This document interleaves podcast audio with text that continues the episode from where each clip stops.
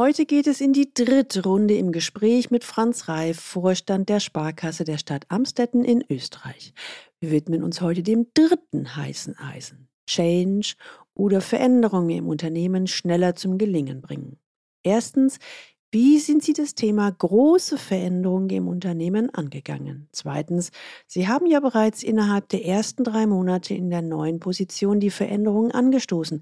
War das nicht etwas früh? Drittens, was hat geklappt? Und ehrlich, was hat nicht geklappt? In dieser Folge werden Sie die wesentlichen Insider-Erfahrungstipps aus über 40 Jahren Führungserfahrung erhalten, wie Sie Veränderungen im Unternehmen zum Fliegen bringen, und zwar nachhaltig.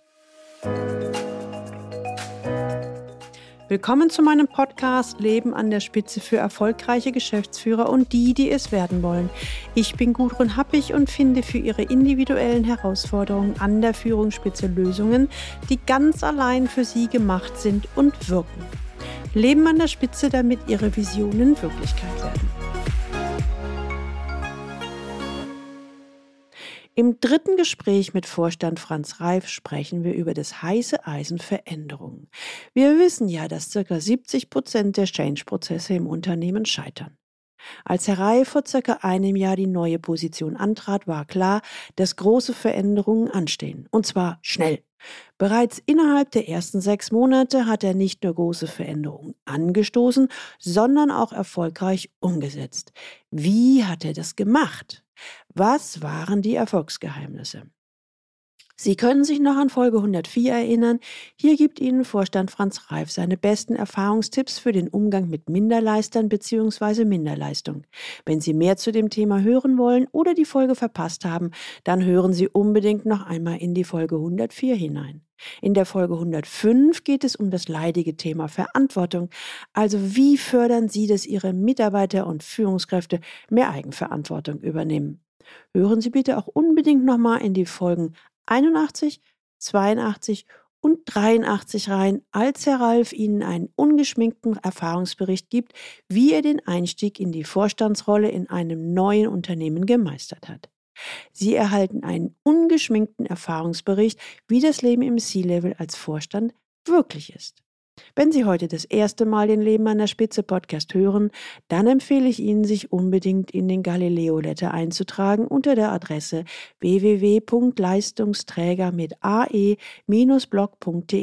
Da bekommen Sie ein paar gute Impulse, die Ihnen den C-Level-Führungsalltag leichter machen. Den Link finden Sie auch in den Shownotes. So lange genug gequatscht. Sie sind sicherlich schon ganz gespannt, wie es mit Herrn Reif weitergeht. Starten wir los in die dritte Runde mit einem weiteren neuen Schwerpunkt Change Management bzw. Veränderungen.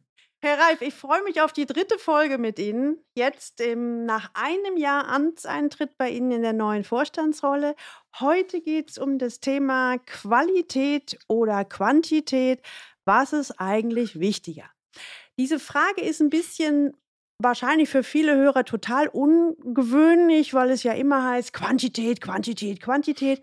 Und wir hatten, glaube ich, Ende letzten Jahres mal gesprochen und haben so geteilt, immer nur auf Quantität achten? Ist es wirklich mittel- bis langfristig der, der sinnvolle Weg oder sollten wir nicht auch Qualität angucken? Und da haben wir gedacht, da machen wir mal eine volle, äh, Folge draus.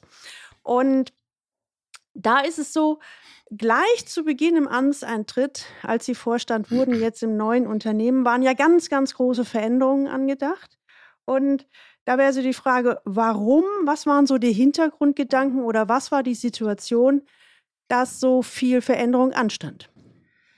Ja, hallo Frau Happig. Äh, ja, vielen Dank für die, für die feine Frage. Ähm, ja, natürlich habe ich an Veränderungen gedacht, aber ja nicht aus Aktionismus oder aus einem etwa machiavellistischen Machtansatz, sondern wenn man als Externer neu in ein Unternehmen reinkommt, äh, ähm, das habe ich ja in meinem Berufsleben schon einige Mal erleben dürfen, dann sieht man oder lernt man, dass man nicht betriebsblind ist und man hat schon andere Dinge gesehen und das öffnet einen die Augen, äh, was in einer Organisation äh, geschehen ist, äh, was sich an Ineffizienzen oder an liebgewonnenen Dingen äh, eingeschlichen hat.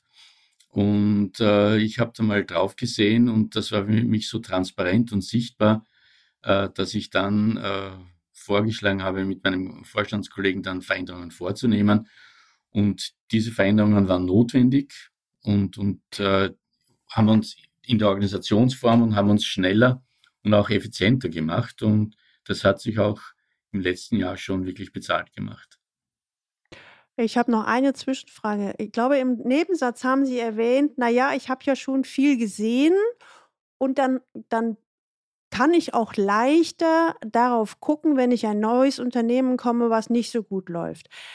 Darf ich, ich habe mal eine Hypothese, wenn ich neu in ein Unternehmen komme, dann macht es Sinn, Augen und Ohren offen zu haben auf alles, was mir auffällt, im positiven wie im negativen, idealerweise auch aufschreiben, ähm, weil es sein kann, dass sie mir in drei, vier oder sechs Monaten nicht mehr auffallen?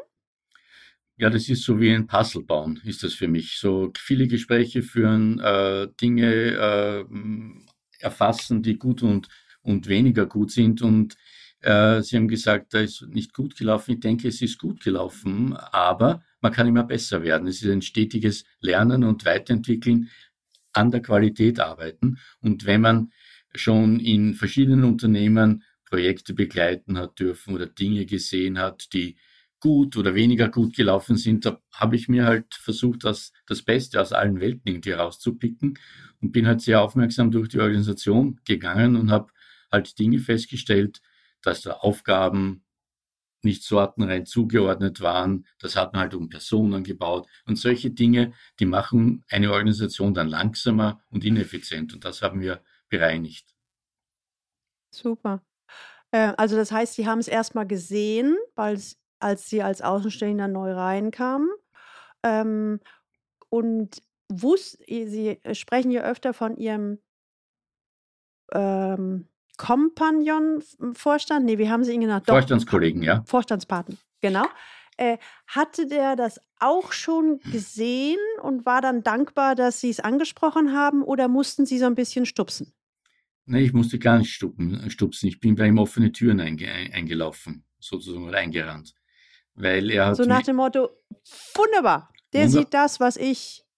Mhm, super. Also, ähm, wie denken Sie über Qualität und oder Nachhaltigkeit? Bei, gerade beim Thema Veränderungen. Ja, also ähm, ich glaube, da, also der Begriff Nachhaltigkeit, äh, befürchte ich, ist mittlerweile schon ein bisschen inflationär geworden oder wird inflationär verwendet und oder es entspricht dem Zeitgeist, die, Zeitgeist, diesen Begriff möglichst oft und überall einzusetzen. Äh, warum glaube ich das? Wenn man bedenkt äh, oder ein bisschen nachdenkt, woher der Begriff wirklich kommt. Der kommt nämlich aus dem Prinzip, dass nicht mehr verbraucht werden darf, als man wieder beschaffen äh, oder nachbeschaffen kann dann glaube ich, dass der artentfremdet verwendet wird, der Begriff. Natürlich, Sprache ist sehr mächtig und man kann diesen Begriff auch auf Organisationen drüber stülpen etc. Aber ich verwende da lieber den Begriff irgendwie qualitative Entwicklung oder Qualität. Und äh, hm. deswegen äh, würde ich sehr ungern sagen, dass wir eine nachhaltige Organisation entwickelt haben, sondern ich würde eher sagen, wir haben eine qualitativ gut äh, ausgeprägte Organisation entwickelt, die uns dauerhaft einen effizienten Umgang im Unternehmen ermöglicht, als zu sagen, wir haben eine nachhaltige Organisation entwickelt. Ich könnte Sie knutschen. ich muss vielleicht vorher sagen, warum. Weil Sie wissen ja, ich bin überhaupt kein Fan von Buzzwords.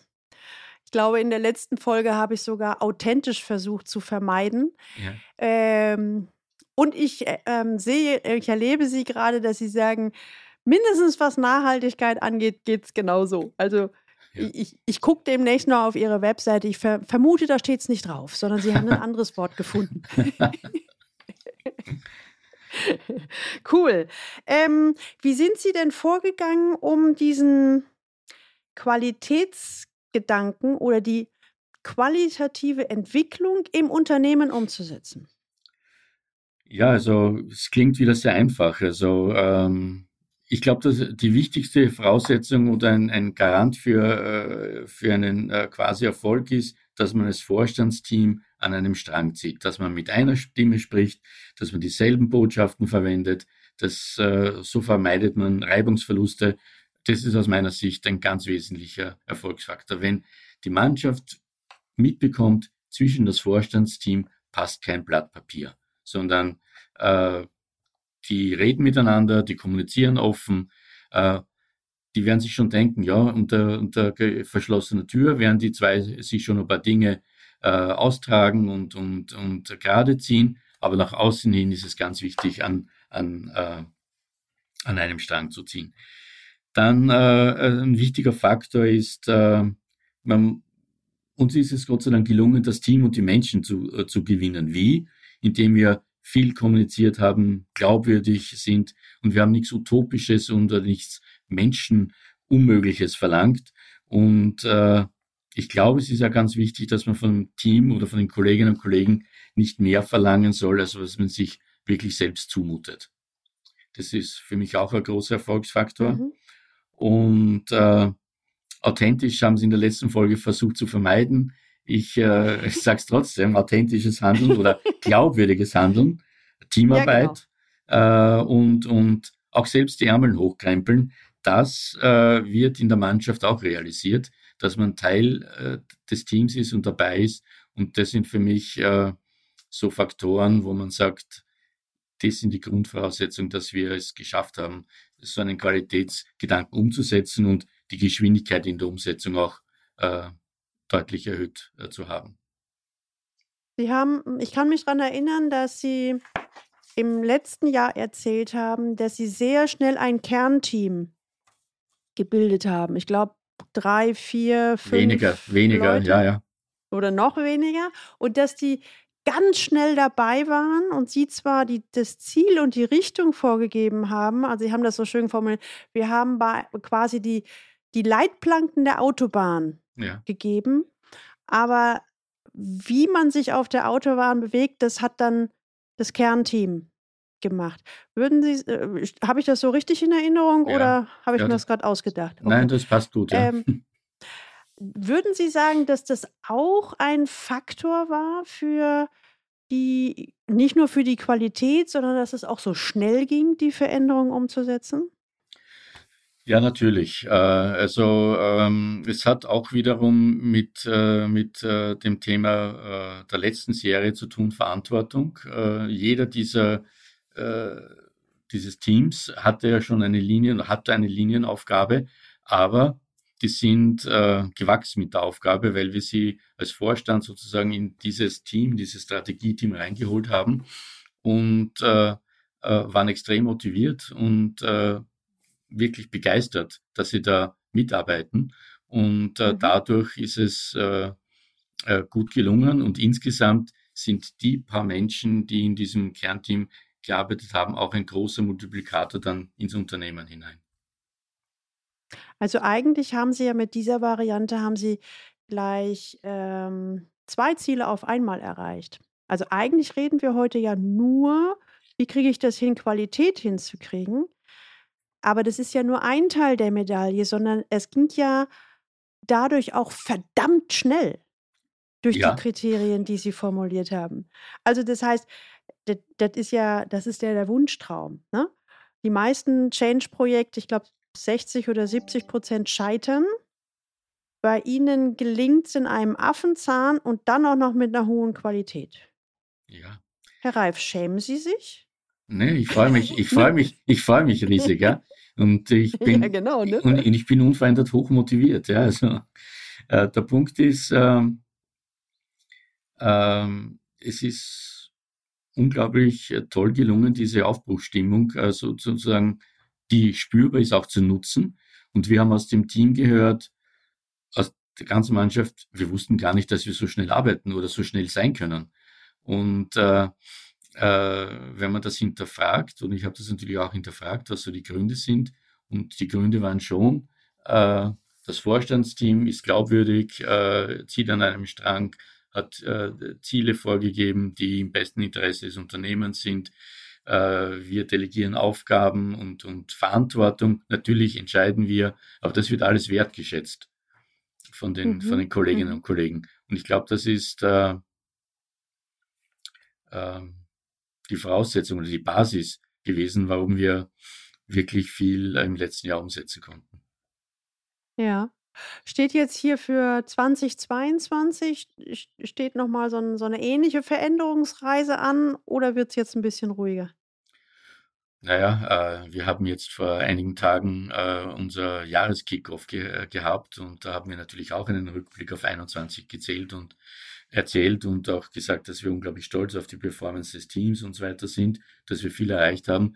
Aber es ist nicht Schluss sondern wir haben ja eine Mehrjahresplanung vor, die ist sehr ambitioniert und das letzte, letztjährige Ziel haben wir erreicht. Aber wir müssen ja das, was wir uns für die nächsten äh, zwei Jahre noch äh, vorgenommen haben, ja auch in die Bücher kriegen, in unsere Gewinn- und Verlustrechnung kriegen etc. Und da heißt jetzt nicht aufhören, sondern weiter hart und motiviert daran arbeiten. Und, ähm, höre ich das richtig raus, weil Sie aber im letzten Jahr eine gute Aufbruchsstimmung und auch gute Ergebnisse erreicht haben, sind die Ziele, die Sie jetzt haben, nicht utopisch? Sie sind nicht utopisch, äh, sie sind nicht, äh, unerreichbar, sie sind ambitioniert.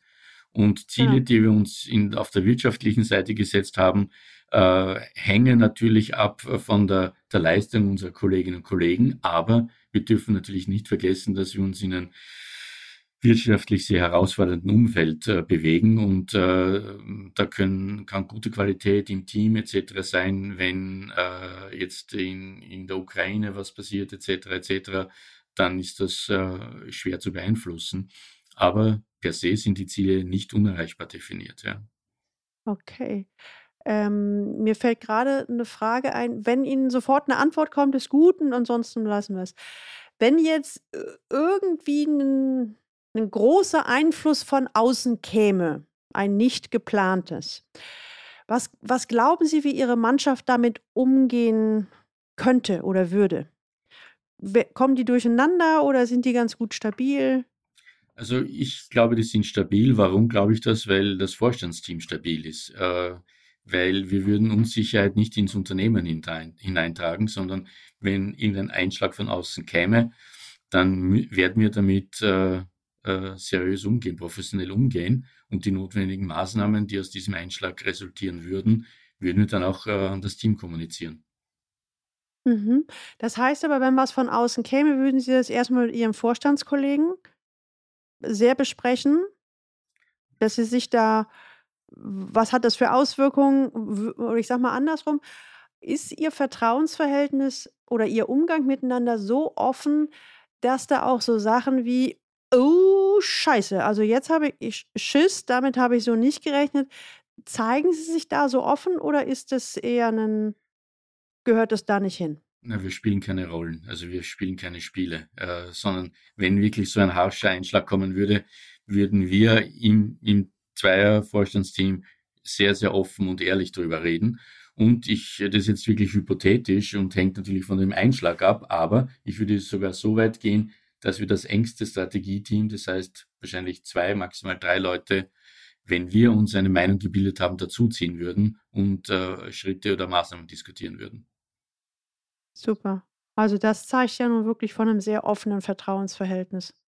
Ne? Das heißt, Sie hätten auch gar keine Blöße zu sagen, so, hm, das zieht mir jetzt so ein Stück weit die Schuhe aus. Nee.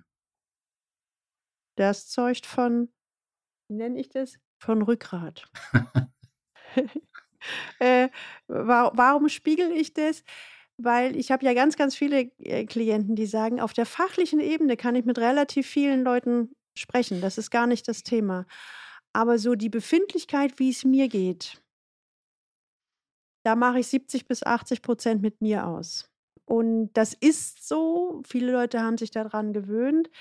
Ähm, und man lernt auch damit umzugehen. Nur Schöner wäre es eigentlich, wenn man auch im Unternehmen auf der obersten Ebene, wenn so ein Vertrauen ist, dass man das teilen kann. Ja. Das heißt ja nicht, wenn Sie sagen: „Boah, Hilfe, so 'n Mist“, dass Ihr Partner das übernehmen muss, also Ihr Ihr Vorstandspartner, sondern das heißt einfach nur, wir lügen uns nicht in die Tasche, sondern ich bin unsicher, ich weiß nicht, wie ich damit umgehen soll. Jetzt darf ich einmal darüber reden und dann finden wir Möglichkeiten, damit umzugehen. Absolut, ja. Und ich empfinde das als 'ne Riesenstärke. Ähm, wenn Sie beiden das hinkriegen ich denke, bei Ihnen flattern demnächst die Bewerbungen rein.